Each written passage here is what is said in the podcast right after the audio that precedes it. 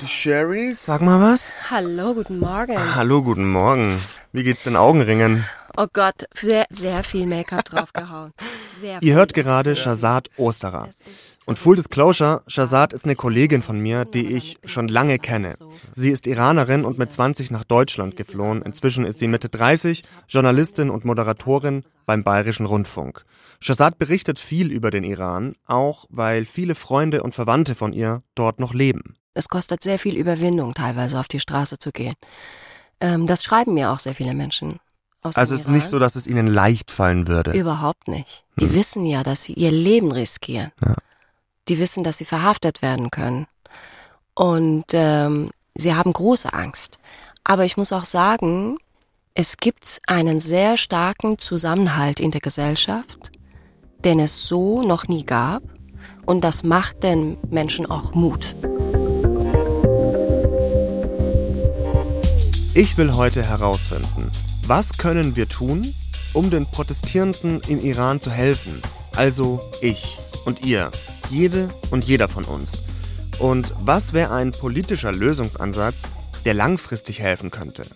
Ihr hört dreimal besser mit mir, Kevin Ebert. Schön, dass ihr dabei seid. Proteste gab es im Iran in den letzten Jahrzehnten ja einige. Also das ist jetzt nichts Neues und die Unzufriedenheit ist schon lange sehr groß, das wird immer wieder berichtet. Was ist denn das Besondere an den Protesten jetzt? Das Wichtigste ist, dass man Frauen nicht mehr sagt, eure systematische Unterdrückung ist keine Priorität, wir haben wichtigere Probleme. Das ist eine der Besonderheiten dieser Revolte. Sie ist aber auch schichtenübergreifend, ethnienübergreifend, altersübergreifend und geschlechterübergreifend. Also alle. Alle, alle sind auf den Straßen. Und was man nicht vergessen darf, ist der Generation Z. Mhm. Ah, okay. Ja, dieser Mut, den sie mitbringen auf die Straßen und ähm, diese Verzweiflung auch, Mhm. was sie haben, das ist wirklich ein Motor, was wir in der Form früher nicht gesehen haben. Das ist eine Generation, die kennt die sogenannte Islamische Revolution nicht. Das hat sie gar nicht mitbekommen.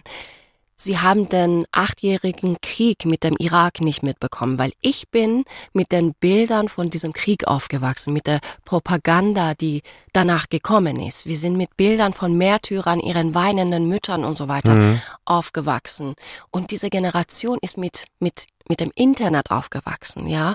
Sie sprechen alle gut Englisch, die kennen sich mit TikTok und Instagram und so weiter aus. Die kommen aus einer anderen Welt. Und wenn ich sehe, was in den Schulen im Iran gerade passiert, das ist wirklich, die sind einmalige Bilder, die ich aus meiner Jugendzeit nicht kenne. Okay. Wir hatten richtig Angst vor diesen Menschen und ich weiß nicht, ob du diese Bilder und Videos gesehen hast, wie die Schülerinnen in der Schule sich die Kopftücher abreißen, die Bilder von Khomeini und Khamenei aus ihren Büchern äh, reißen und drauf trampeln und tanzen und auch laut und deutlich sagen, wir wollen die Islamische Republik nicht. Mhm. Die Bilder kenne ich tatsächlich, genau wie die von den milieu-schichtübergreifenden Massenprotesten, die du gerade beschrieben hast. Aber wir kennen auch die Bilder der Reaktion der iranischen Revolutionsgarde. Ähm, rohe Gewalt, Ja. mit der die Proteste teilweise da niedergeschlagen werden. Wie erleben das denn deine Bekannten und ähm, deine Familie und Freunde? Ich kann nicht mit allen offen sprechen, weil das Internet ja gedrosselt ist Ja. Mhm. und die Telefonleitungen alle abgehört werden. Mhm. Das hörst du auch. Du hörst, hörst so ein Ticken, Mhm. so ein Klicken in der Leitung. Okay. Nur die Jüngeren in meinem Familien- und Freundeskreis haben Zugang zum Internet, weil die sind diejenigen, die mit VPNs und so weiter umgehen können. Ich habe gestern mit meiner Mutter gesprochen. Okay. Die auch im endlich- Iran lebt? Die auch im Iran lebt. Ich habe sie endlich erreicht und dann hat sie mir erzählt, sie war am Weinen, sie war am Zittern. Und dann hat sie mir erzählt, dass sie einige Sachen ähm, im Süden von Teheran erledigen musste in so einem Amt. Und da ist sie mit dem Bus hingefahren. Und ähm, als sie im Bus gesessen hat, kommen auf einmal ganz viele Spezialeinheiten auf Motorrädern ähm, eingefahren und schlagen alle Scheiben von diesem Bus ein, während meine Mutter mit anderen in diesem Bus sitzt. Und sie war fix und fertig. Sie ist eigentlich keine ängstliche Frau. Sie geht auch immer auf die Straße. Aber sie war wirklich, ich habe sie so noch nie erlebt. Also ich muss sagen, diese, das, das System macht Menschen gerade große Angst. Also sie versuchen wirklich tagtäglich große Angst zu schwören mhm. in der Gesellschaft. Und ähm, davor hatten wir diesen Brand im Eving-Gefängnis. Genau, ja. Genau, da hat man ja auch Schüsse und Explosionen gehört. Ich kenne Menschen, die da einsitzen. Freunde von mir, Bekannten von mir, die als politische Gefangenen in diesem Gefängnis einsitzen. Und äh, wir wussten tagelang nicht, was mit ihnen passiert ist. Mittlerweile haben wir von einigen gehört, von einigen weiß ich immer noch nichts. Mhm. Also es ist eine sehr schlimme Situation gerade. Und dazu kommt auch noch, dass man wirklich Schwierigkeiten hat, Informationen nach außen zu schicken oder Informationen vom Außen zu bekommen. Genau, das ist ja so ein bisschen ähm, das Grundproblem. Ne? Man, du sagst ja die ganze Zeit, man weiß nicht Bescheid, man ja. erreicht niemanden, du hast lange nicht mit deiner Mutter gesprochen. Ähm, also dieses Abschalten oder dieses starke Drosseln des Internets mhm. stelle ich mir als ein, ein großes Problem vor und sagen ja auch viele Experten und Expertinnen. Wäre es nicht auch wichtig für die Demonstrantinnen, sich zu koordinieren zum Beispiel? Also so läuft es ja eigentlich. Klar, da fällt ein ganz wichtiger Informationsaustausch weg. Auch darüber, was im Ausland abgeht, weil im Iran haben wir ja keine freie Medien. Ja, das hatten wir noch nie seit der sozusagen die Machtübernahme der Islamisten im Iran. Und Social Media und ähm, generell das Netz war immer ein sehr wichtiges Plattform, um sich zu informieren, um an unabhängige Informationen zu kommen. Und das fällt jetzt natürlich äh, komplett weg. Aber das Gute ist, dass ein Großteil der Menschen, vor allem die jungen Menschen, wie ich das schon gesagt habe, trotzdem schafft, sich zu organisieren. Sie schaffen immer diese Internetsperren irgendwie zu umgehen. Das Ding ist, genau da können wir uns einschalten. Wir wollen ja heute Ansätze besprechen, wie wir den Menschen im Iran helfen können. Und ganz blöd gesagt, wir können die mit Internet ausstatten. Also man kann quasi sagen, ich stelle meine gute und freie Internetverbindung zur Verfügung für Menschen, die das nicht haben. Und ähm, die werden dann über ein verschlüsseltes Netzwerk indirekt an meine Verbindung angeschlossen. Das ist Gregor Schmalzried, Netzexperte hier beim Bayerischen Rundfunk. Er hat zu den Netzsperren im Iran recherchiert. Und Gregor erwähnt für diese sogenannten Internetbrücken vor allem ein Tool, Snowflake. Und ehrlich gesagt war ich ein bisschen überrascht, wie einfach das klingt. Alles, was du brauchst, ist quasi eine stabile Internetverbindung und eine, die eben nicht zensiert wird. Da gibt es äh, diverse Browser-Erweiterungen. Also das heißt einfach Snowflake gibt es zum Beispiel für Chrome oder Firefox und ich glaube die meisten anderen gängigen Browser. Man installiert das und von da an läuft das eigentlich fast schon direkt. Ähm, es ist nicht so, dass da dann quasi eine Internetverbindung zugeteilt wird. Also es ist jetzt nicht so, als würde eine Person quasi einfach bei dir mitsurfen, sondern es ist ein etwas komplexeres System, was viele Verbindungen auch ein bisschen miteinander vermischt. Und es wird auch nicht nur von Menschen aus dem Iran genutzt, sondern von überall auf der Welt. Wer das genau ist, das lässt sich gar nicht zurückverfolgen, was aber auch in dem Moment ganz gut ist, weil das natürlich die Technologie auch sicherer macht. Und ihr habt dabei eigentlich nichts zu befürchten, sagt Gregor. Das Risiko ist wirklich sehr, sehr gering, dass eure Daten abgefangen werden oder iranische Behörden dahinter kommen, dass ihr euer unzensiertes Netz zur Verfügung stellt.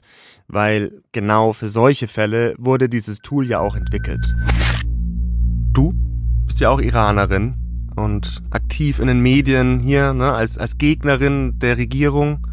Hast du Angst? Manchmal habe ich Angst, ja. Vor allem, weil ich schon oft Drohnachrichten bekommen habe.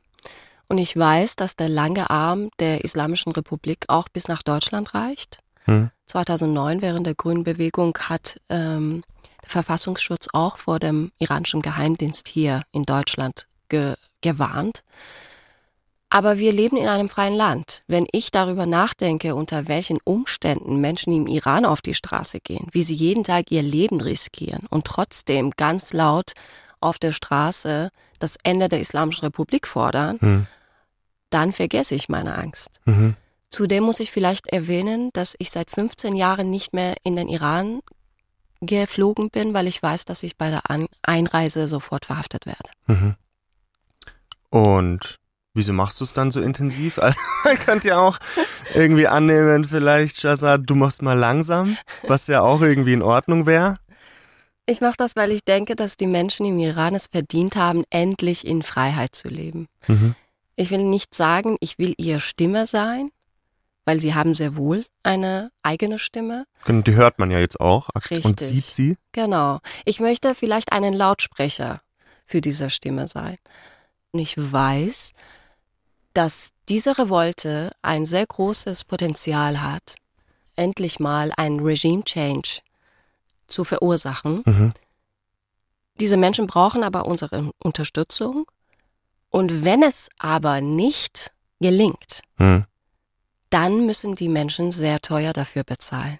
Es werden massive Verhaftungswellen kommen, massive Repression und es kommen massive Hinrichtungswellen. Okay. Und das möchte keiner von uns. Ja, genau. tatsächlich. Das ja. gilt es zu verhindern. Ja. Und du würdest sagen, dafür braucht man auch die, die Unterstützung der deutschen Zivilgesellschaft. Definitiv, definitiv, ja. Nicht nur in Deutschland, wir brauchen die Stu Unterstützung ähm, aus der ganzen Welt. Wenn die Menschen im Iran sehen, dass die Menschen hier in Europa, in westlichen Ländern, ja. überall auf der Welt für sie auf die Straße gehen und sie das Gefühl haben, dass sie gehört werden, das stärkt sie natürlich. Sie natürlich, sie natürlich. Hey, ich bin ehrlich. Ich frage mich schon immer, bringt es wirklich was? Hilft es den Protestierenden jetzt im Iran, wenn ich hier in Deutschland den Mund aufmache? Oder prallt das an dieser totalitären Regierung ab und verpufft, bis irgendwann wieder Proteste aufkeimen und so weiter und so weiter und so weiter? Menschen registrieren es durchaus, wenn es sehr, sehr große internationale Unterstützung gibt. Also wenn man sagt, weltweit haben Menschen protestiert. Ähm, das wird durchaus zur Kenntnis genommen. Und das sagt einer, der sich auskennt. Dr. Tarek Siddiq ist Protest- und Konfliktforscher an der Uni Marburg. Er setzt sich seit Jahren mit den Protestformen im Iran auseinander und mit ihm habe ich darüber gesprochen, ob Proteste in Deutschland den Menschen im Iran helfen und wenn ja, wie. Also zunächst mal muss man sagen, Proteste werden immer vor Ort entschieden. Das ist in der Protestforschung relativ unbestritten. Also Proteste hm. in Deutschland haben den größten Effekt auf die deutsche Regierung, weil die deutsche Regierung sie am stärksten wahrnimmt. Die iranische Regierung wird sie nicht wahrnehmen oder auch ignorieren. Sie haben aber mhm. gleichzeitig einmal einen Effekt auf die Protestbewegung im Iran, die sie teilweise durchaus wahrnehmen als eine Solidaritätserklärung, die auch motivierend wirken kann und gleichzeitig eben mhm. natürlich indirekt dadurch, dass sie Druck auf die deutsche Regierung ausüben, um ihre Politik auch anzupassen in Richtung einer Unterstützung der Protestierenden. Wie wichtig sind denn dann solche Symbole? Also jeder kennt ja jetzt mittlerweile das Haare abschneiden, das ja auch prominente Menschen machen, Politikerinnen im EU-Parlament oder jetzt auf der Frankfurter Buchmesse, ne, der Preisträger Kim de l'Horizon. Wie wichtig ist es denn, dass es solche Symbole gibt, die ja auch bildgewaltig sind? Ja, sie tragen natürlich auch zu diesem Gefühl bei, dass man nicht alleine ist, sondern sozusagen zur gefühlten Mehrheit gehört. Das ist bei Protestbewegungen ganz häufig ein Thema. Ähm, wir bleiben mal auf der Landesebene dass mhm. Proteste dann auch größer werden und wachsen können, wenn ich das Gefühl habe, ich gehöre hier zur Mehrheit. Es ist viel schwieriger zu protestieren, wenn ich denke, ich gehöre zur absoluten Minderheit, niemand anderes hat meine Meinung. Dann ist es viel leichter zu sagen, okay, dann bleibe ich jetzt einfach zu Hause. Wenn ich das Gefühl habe, jeder im Land unterstützt das, dann gehe ich natürlich viel eher dahin, weil ich auch das Gefühl habe, da ist eine gewisse Sicherheit da, da ist ein äh, gewisses Potenzial da. Meine Risikokalkulation verschiebt sich natürlich. Mhm. Lass uns mal über Social Media sprechen. Also, da denke ich mir natürlich, man kann schnell mal irgendwie was posten, ja, irgendein Video in die Story klatschen äh, von den Protesten im Iran und dann habe ich da auch meinen Senf mhm. zugegeben. Kann man auch tatsächlich auf Social Media mit Protestäußerungen was bewirken? Das ist wieder so der Punkt, man darf den Effekt von sozialen Medien nicht überschätzen. Also soziale Medien haben eine Sache, in der sie sehr gut sind. Da geht es nämlich darum, Informationen zu verbreiten.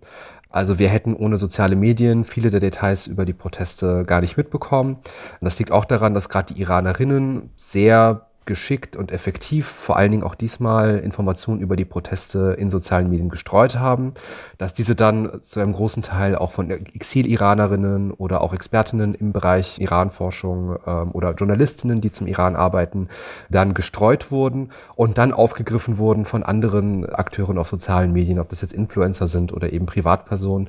Also gerade so Wahrnehmungen und Informationsflüsse kann man über soziale Medien durchaus beeinflussen. Gleichzeitig muss man aber sagen, also wenn es jetzt darum geht, sozusagen das Außenministerium in Deutschland davon zu überzeugen, eine bestimmte Politik zu verfolgen, da sind Meinungsäußerungen auf sozialen Medien deutlich, deutlich, deutlich weniger effektiv, als wenn ein Bruchteil der Personen, die sich dort äußern, einfach auf die Straße gehen. Mhm. Hat damit zu tun, dass es natürlich ein viel größeres Commitment ist, wirklich auch physisch Präsenz zu zeigen für ein Thema. Dann zeige ich auch, dass mich das mehr interessiert als Samstagabend zwischen 19 und 20 Uhr und danach mache ich das Handy weg und ich bin fertig damit. ähm, wenn ja. ich auf die Straße gehe, dann drücke ich damit aus, dass es mich deutlich stärker bewegt. Und es macht aber auch solche Dinge greifbarer und sichtbarer. Also es ist viel schwieriger, Protestierende, die mitten auf der Straße stehen, zu ignorieren. Und das kann alles soziale Medien nicht liefern. Da kann ich einfach ja. ähm, das Handy weglegen sozusagen und dann ist das auch vorbei. Und was sagen da deine Familie, deine Bekannten? Nehmen die solche Proteste, wenn es die denn gibt, wahr? Stärkt die das? Ja, klar, total, total. Sie sprechen auch drüber. Ah ja. Aber man muss auch sagen, das ist den Menschen im Iran auch klar. Nur Solidaritätsaktionen von Menschen, von der Zivilgesellschaft, hier in Europa oder in Amerika und Kanada, die alleine bringen ja nicht viel. Ja. Sie haben auch Forderungen an den westlichen Politikerinnen und Politikern. Nämlich, die sagen mir immer, sagt den Politikern, verhandelt nicht mit unserem Unterdrücker und mit den Mördern unserer Kinder. Wir brauchen endlich mal einen Kurswechsel in Bezug auf die Außenpolitik gegenüber der Islamischen Republik. Mhm. Und genau so ein Kurswechsel hofft man ja zum Beispiel durch Sanktionen erreichen zu können. Und darum geht es auch in dem aktuellen Sanktionspaket der EU-Außenminister. Da wurden Sanktionen gegen unter anderem die Sittenpolizei verhängt. Elf Verantwortliche und vier Organisationen werden in diesem Sanktionspapier der EU erwähnt. Und da geht es vor allem um Einreiseverbote, und auch Konten sollen eingefroren werden. Der Politologe Alifatollah Nejad hat im Gespräch mit BR24 erklärt, welche Sanktionsmöglichkeiten es eigentlich noch so gibt. Äh, zum einen äh, könnte man diese gezielten Sanktionen äh, erweitern nach dem kanadischen Beispiel. Man könnte auch insgesamt die iranische Oligarchie genauso wie die russische auch ähm, ins Visier nehmen. Ich glaube, da ist auf jeden Fall noch einiges einige Luft nach oben. Mhm. Äh, hinzu äh, muss man sich auch überlegen, ob man auf diplomatisch und äh, politischem Parkett auch Zeichen setzt. Beispielsweise auch eine Auszeit in den Atomverhandlungen. Verhandlungen, Verhandlungen. Sanktionen erweitern nach dem kanadischen Modell, sagt Ali Fatollah Nejad.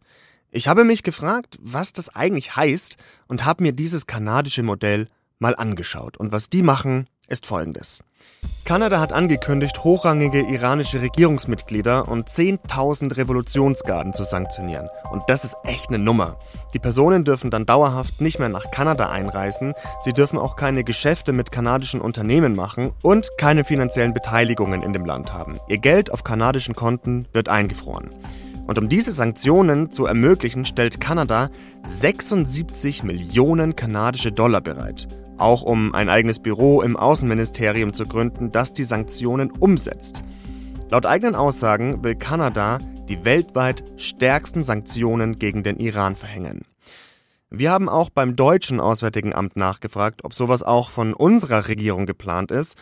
Die Pressereferentin hat uns in ihrer Antwort geschrieben, dass im Mai ein Gesetz zur effektiveren Sanktionsdurchsetzung, das heißt wirklich so, beschlossen wurde. Und das soll sicherstellen, dass Sanktionen auch wirklich umgesetzt werden. Da geht es sehr stark darum, verschiedene Stellen, die jetzt schon mit Sanktionen zu tun haben, zu koordinieren also zum Beispiel den Zoll oder die Bundesbank. Ein zweites Gesetz soll demnächst folgen, das sieht dann zum Beispiel eine Zentralstelle beim Bund vor, die die Sanktionen durchsetzt. Sowas gibt es in Deutschland bis jetzt nämlich nicht. Shazad, wieso ist Kanada, was Sanktionen angeht, da so ambitioniert? Hast du da irgendeine Idee?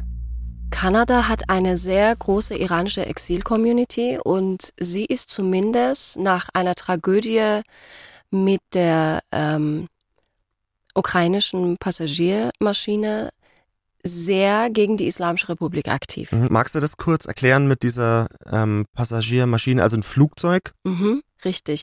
Im Januar 2020 haben die Revolutionsgarden der Islamischen Republik ein ukrainisches Passagierflugzeug kurz nach dem Start in Teheran abgeschossen mhm. und damit alle 176 Passagier getötet.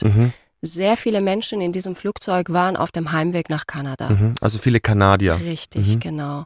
Die Familien der getöteten Menschen kämpfen seitdem für Gerechtigkeit und gegen die Islamische Republik. Mhm. Sie spielen eine sehr große Rolle bei den letzten Entscheidungen der kanadischen Regierung, wo sie 10.000 Köpfe der Islamischen Republik sanktioniert haben. Mhm. Und man muss auch sagen, das habe ich kurz erwähnt, zuvor gingen 50.000 Menschen in Toronto auf die Straße. Und das zeigt eben, man kann auch eine Regierung zum Handeln bewegen, wenn man Proteste äußert. Proteste im Iran gab's ja schon oft. Glaubst du, es könnte sich jetzt wirklich mal was ändern? Glaubst du, der Change könnte mhm. jetzt kommen? Ich sage immer, the point of no return ist erreicht. Niemand weiß, wie lange es dauert und ob es dieses Mal klappt oder nicht, aber die Tage der Islamischen Republik sind gezählt. Das ist Fakt. Mhm. Diese Frage nach dem, was passiert denn jetzt, vielleicht auch wenn die Proteste niedergeschlagen werden und es jetzt ganz akut als erste Reaktion keinen Regimewechsel gibt oder so. Was passiert denn dann? Verpufft mhm. es dann alles? Das haben wir den Protest- und Konfliktforscher Tarek Siddiq gefragt und ich will dir einfach mal vorspielen, was der darauf gesagt hat. Ja, gerne. Wenn eine große Mehrheit der Frauen im Land den Hijab öffentlich ablegen, dann wird das Regime irgendwann gar nicht damit hinterherkommen, das zu sanktionieren. Äh, es hat einfach nicht die Kapazitäten dazu. Also allein das ist eine Bewegung, die schwer wieder einzufangen ist, wenn sie sich einmal verselbstständigt hat. Und der andere Punkt ist natürlich, dieser äh, Duktus der Unantastbarkeit, dieses Gefühl, dieses Regime ist übermächtig und Proteste dagegen bringen eh nichts. Ähm, das ist bereits mhm. äh, vor in den letzten Jahren mehrmals angekratzt worden und ich glaube jetzt gerade, es hat das noch einmal einen sehr, sehr großen Dämpfer bekommen. Das heißt, wenn so etwas passiert, sind die nächsten Proteste quasi um die Ecke, weil ähm, mhm. natürlich für alle Menschen klar ist, Protest ist möglich. Es ist, es angreifbar. ist angreifbar. Protest könnte etwas erreichen.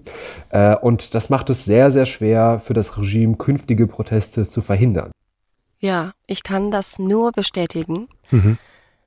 Du siehst immer wieder, wie die Spezialeinheiten und die Revolutionsgarden müde irgendwo in den Parken und Grünanlagen einfach rumliegen, weil sie total am Ende sind. Diese Proteste haben ja das ganze Land erfasst. Hm. Sie kommen wirklich nicht mehr hinterher. Sie bringen Kräfte aus Libanon und Irak in den Iran, um gegen die Demonstranten vorzugehen. Und wir haben gesehen in den letzten Jahren, die Abstände zwischen den Protesten sind immer kürzer geworden. Genau, die, die letzten großen 2018, 19. Richtig, genau, wo auch wirklich massiv dagegen vorgegangen ist. Also man hat nicht oft hier davon gehört, aber da sind zum Beispiel 2019 sind 1500 Menschen gezielt durch wirklich Schüsse aus der nächsten Nähe umgekommen. Hm. Und trotzdem gehen die Menschen jetzt auf die Straße.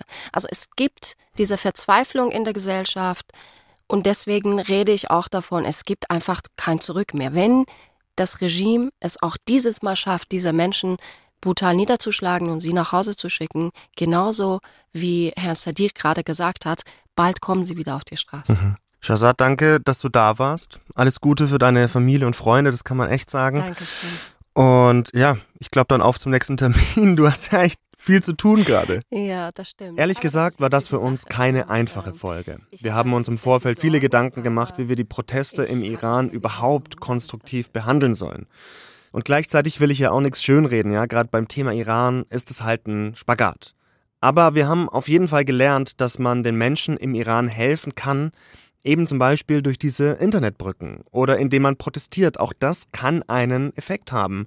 Und am Ende auch Politiker und Politikerinnen in Deutschland dazu bewegen, ihre Iran-Politik anzupassen.